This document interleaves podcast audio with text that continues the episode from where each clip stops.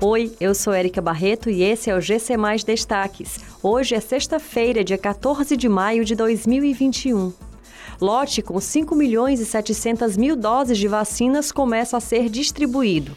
Termina hoje prazo para trabalhadores cearenses solicitarem auxílio cesta básica.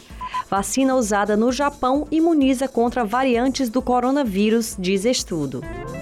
O Ministério da Saúde começou a enviar aos estados o novo lote de 5 milhões e 700 mil doses de vacinas contra a Covid-19.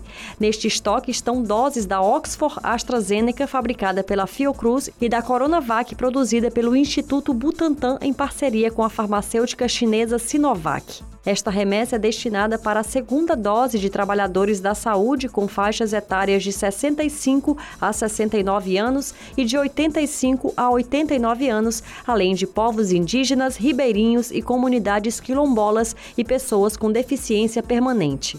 O Ministério da Saúde orienta as pessoas para tomarem a segunda dose, mesmo que tenha ultrapassado o tempo indicado.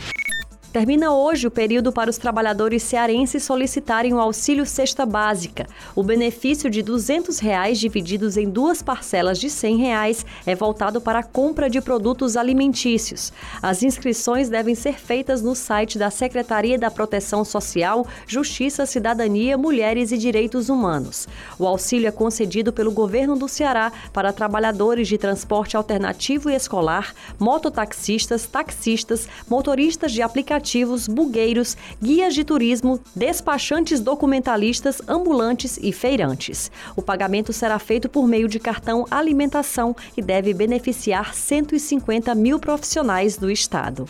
Uma pesquisa realizada no Japão afirma que cerca de 90% de 105 profissionais de saúde examinados apresentaram anticorpos eficazes na imunização contra variantes do coronavírus após receberem duas doses da vacina Pfizer-BioNTech entre março e abril.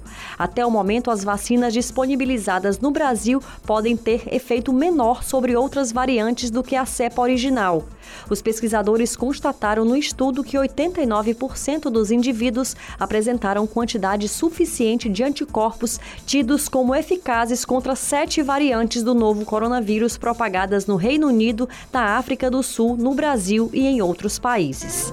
Essas e outras notícias você encontra em gcmais.com.br. Até mais!